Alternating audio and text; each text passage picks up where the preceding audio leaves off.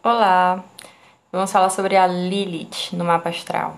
Bom, é, não é segredo que a gente vive em uma sociedade em que o feminino é rejeitado de uma forma muito cruel. E essa realidade é vivida por nós de diversas maneiras, por exemplo, através de disputas entre mulheres, raiva dos, dos homens, é, nojo, e tabu em relação à nossa menstruação, também as violências que nós passamos todos os dias, algumas doenças de fundo emocional, geralmente relacionadas ao aparato reprodutor, e a lista é muito longa. Todo esse contexto de opressão, é, de alguma maneira, também é reproduzido por nós mesmas. Quando analisamos as fases da Lua, nós estamos vendo, na verdade, como é que o Sol, que é uma energia masculina, está iluminando a Lua e por isso eles são chamados em astrologia de os luminares. Mas de alguma forma existe esse predomínio é, dentro dessa leitura da energia masculina. A Lilith é o outro lado da lua que, que, que muitas vezes essa lua é representada por essa mãe amorosa e nutridora. E na verdade a Lilith vem nos obrigar a olhar as práticas que foram negadas para nós como mulheres, ou como gostaríamos de ter sido homens, ou mesmo o preço que nós pagamos por afirmar o nosso feminino e ao mesmo tempo por ter esse sexo biológico. Vamos entender um pouco também sobre como é que a Lilith é calculada. Bom, a Lilith é um espaço, na verdade, vazio. A órbita da Lua ao redor da Terra não é uma órbita um, que é redondinha. Na verdade, é uma elipse e um lado dessa elipse passa mais longe por um lado da Terra. Dessa forma, em, algum, em alguns momentos, a Lua é, transita ao redor da Terra por distâncias que são diferentes de um lado e de outro. Então, a Lilith é exatamente o lugar onde a Lua deveria passar se essa órbita fosse redonda, mas na verdade ela não passa. Então, esse espaço vazio é chamado a Lilith, ou seja, já se demonstra que a Lilith é um ponto cego. Bom, nós entendemos cada elemento do mapa astral de maneiras muito diferentes, né? Cada, cada elemento pode ser lido dependendo do seu contexto. E a Lilith também é chamada de lua negra, é, do lado ou, ou, lado escuro da lua, enfim. É, tudo isso para dizer que ela aparece no mapa como essa luazinha pintada de preto com uma cruzinha, que essa cruz também é remetido ao feminino. Vejam vocês que o outro, é, o outro planeta ou astro que é colocado no mapa astral, representado aí com uma cruz, é justamente Vênus, que é o ápice do feminino, né? representado dentro do mapa. Mas existem outros, claramente, outros elementos femininos no, na carta.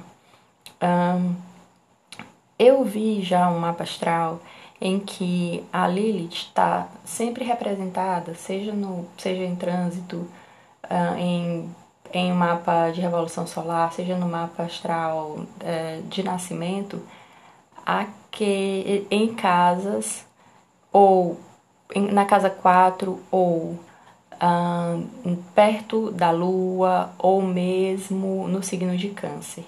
E aí é onde fica demonstrado que a relação dessa mulher com a mãe é uma relação também de um feminino sofrido, doído ou de alguma forma apagado. E juntando essas informações, fica demonstrado que a Lilith, na vida dessa pessoa, fala desse feminino que foi relacionado inteiramente com essa através dessa mulher que foi colocada aí é, na, na, no seu caminho de vida na posição de mãe. Um, pode ser que essa pessoa ainda não tenha conseguido integrar a essas energias. Dizem que nós temos é, que ler a, a Lilith de forma diferente na carta de homens e de mulheres. Aí, existe um, uma questão de gênero aí, é claro que cada carta é uma carta individual, mas falam que para homens que, que gostam de mulheres, a Lilith é o oposto da Vênus em alguma medida. A gente está falando aqui de, de, homens heterossexuais, mas fala que uh, ao mesmo tempo, isso né, na, na, linguagem astrológica, a Vênus é aquele que é conscientemente para apresentar a sua família, para a sociedade como sua, é aquela que é conscientemente desejada. ao mesmo tempo, a Lilith é aquela que vai tirar o seu sono. E, obviamente, a repressão da sexualidade da mulher fez com que nós fôssemos divididas entre mulheres para casar e, e mulheres descartáveis. Mulheres para ter sexo e, ao mesmo tempo, há algumas que são ditas como decentes e outras que não. Algumas, é, é, nós já sabemos também que uma das maneiras mais eficientes de gerar um desejo é gerar uma proibição. Assim que nós, dessa forma, temos lutado muito para agregar as duas, ou pelo menos para combinar as duas e não torná-las tão opostas, né? Muita repressão já, já foi baseada nessa, nessa dicotomia. E a verdade é que, no fim das contas, todas nós temos nosso próprio desafio quando falamos da sexualidade é, da, a que nós estamos autorizadas, porque não estamos autorizadas a todas as práticas. Ah, não à toa, né, a Lilith vem no mapa com, com essa, essa lua, que é uma lua diferenciada. Ah, não esqueçamos né, que para a antropologia estrutural, o incesto é a regra básica sobre a qual está organizada a sociedade. Dessa forma, a, a lua, como a conhecemos, não pode ser desejada, ou seja, a mãe não pode ser desejada. Mas a gente sabe, por diversas teorias, e é, não é difícil observar que muitas vezes o, justamente o modelo de amor que um homem ou que qualquer pessoa constrói está baseado nessa mulher. E vemos também que é, aí entra a questão da proibição do desejo. Se observarmos quantas vezes as mulheres são escolhidas baseadas na aparência que elas têm em relação à própria mãe ou como essa mãe foi vista diante da relação com o pai. É, não, também não é nenhuma casualidade que esteja tão difundida a constelação familiar, a constelação familiar que vem para um, tentar ocupar os espaços vazios de consciência ou tentar um, fazer com que o, o sujeito e a, ou a sujeita observe esses espaços vazios, principalmente em relação à sua ancestralidade feminina ou uh, de forma muito destacada em relação à ancestralidade feminina. Bom, não, não sou consteladora, mas considero bastante importante esse trabalho.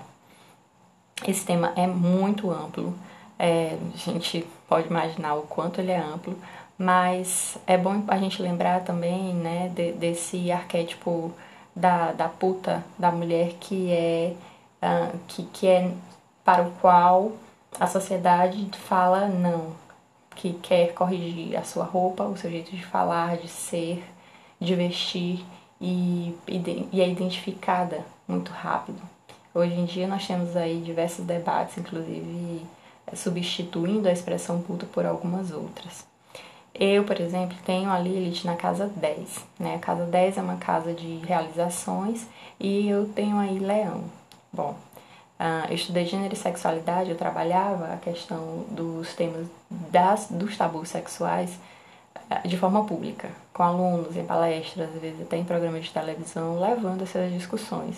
E agora, nas consultas individuais, eu estou sempre tendo que dizer para as mulheres: dê o primeiro passo. Não espere que, que o rapaz te busque, ou não espere que a pessoa que você gosta procure você.